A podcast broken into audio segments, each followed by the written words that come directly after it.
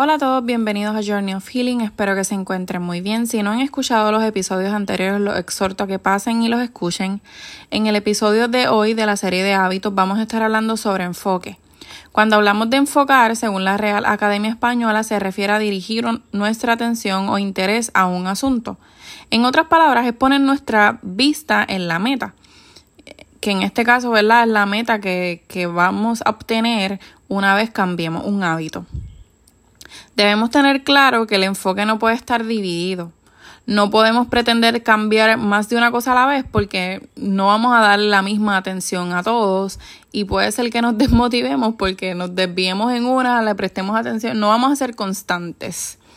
Es tomar un hábito un cambio a la vez para que te permita enfocarte y dirigir tu atención a ese asunto solamente. Cuando te mantienes enfocado en lograr la meta, puedes sobrepasar las dificultades que se te puedan presentar, sin importar que te tropieces, que encuentres obstáculos, que te puedas atrasar y no vayas al mismo ritmo de los demás porque estamos claros en lo que queremos eh, hacer, que lo discutimos en el episodio de visión, que es por qué y para qué.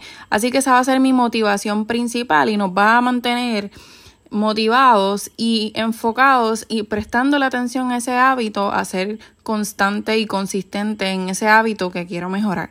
Es importante que, que tengas presente que tú tienes tu propio ritmo. No te compares con otras personas. Entiende que tu proceso no es el mismo que el del otro. Unos toman más tiempo y otros toman menos tiempo.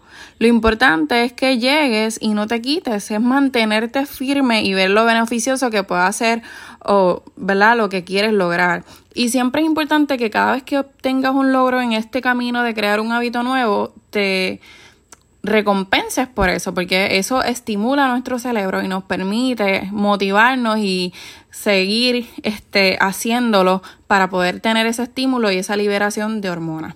Así que espero que les haya gustado este episodio. Cualquier duda o pregunta ya saben que me pueden escribir. Un abrazote.